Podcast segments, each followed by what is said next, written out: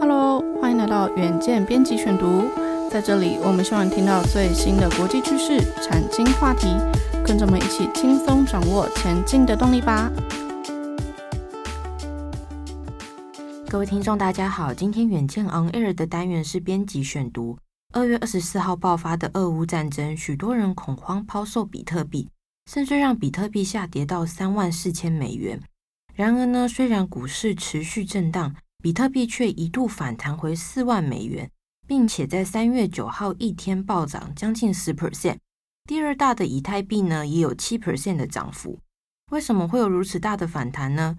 那就要从三月九号美国总统拜登紧急签署的加密货币行政命令说起。美国已经决定在未来启动虚币新冷战。结盟币圈势力，打击俄罗斯以及中国数位人民币。这份行政命令明指呢，美国势必得在数位资产领域取得全球领先地位，才有办法制衡他国。这份命令同时也等于认可了加密货币对于美国人来说，虽然有风险，但是也带来了机会，不会再完全视为洪水猛兽。这也难怪了，美国币圈专家 Bitwise 执行长麦特豪根 （Matt Haugen）。三月九号接受 CNBC 专访时，就提出这个命令是一个正面的信号，代表加密货币将因为政策利多进入新一波牛市。纽约元博资本创办人胡一天先生则指出，最近不论是从拜登政府、美国国会，或是当地币圈业者的动向中，都可以发现，美国正在想办法全面接管区块链，政府以及民间逐渐分进合击。而纳入监管并不是打压，而是让它合法化，这是一件好事。毕竟，一个产业的长期稳健发展绝对需要政府认可。但是，美国政府为什么决定要拥抱虚币呢？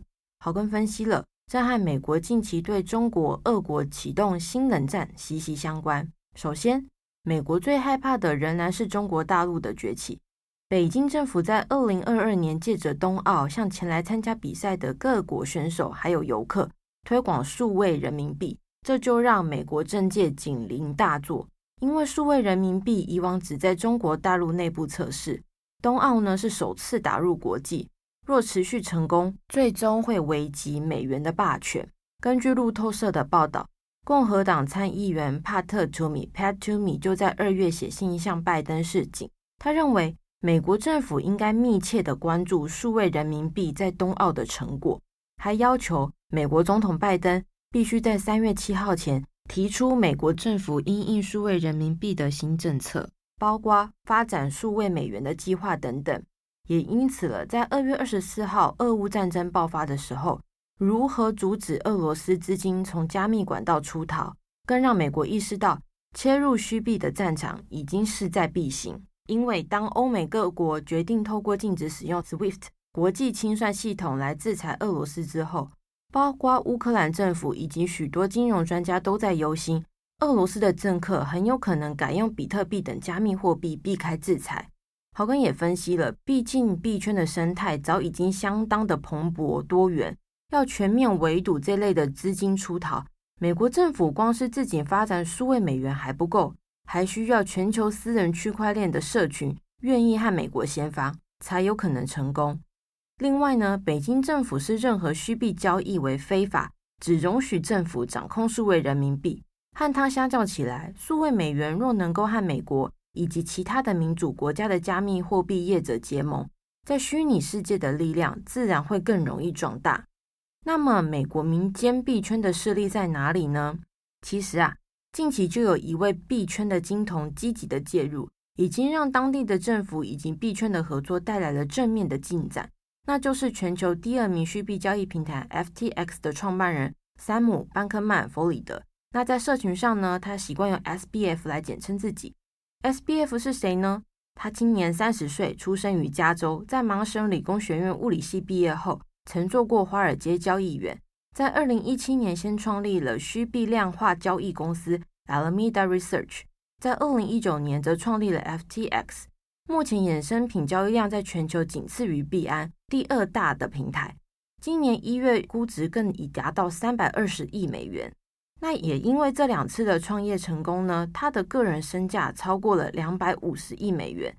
去年二十九岁时呢，就登上富比士四百大富豪排行榜第三十二名。那如果大家搜寻 SBF，可以看到他顶着一颗爆炸头。对美国政坛来说，他比传统币圈的人讨喜。他不是怪怪的骇客，待过华尔街，有生意头脑，父母都是法学教授，所以他很清楚怎么和保守的监管机关打交道。之前投资过他的矽谷创投 Five Hundred Mobile Collective 的合伙人杨佩珊就曾经称赞说，SBF 是加密界的马克·祖克伯，因为一个成功事业的老板需要的多元特质，他全都有。不过呢，SBF 他更厉害的是撒钱不手软。怎么说呢？拜登参加二零二零年总统竞选的时候，他是仅次于媒体大亨彭博的第二大金主。捐助的金额高达五百二十万美元。在美国今年相当关键的中期选举，他已经砸重金游说许多国会议员，力道超过脸书、谷歌，预计促使许多支持加密货币合法化的法案通过。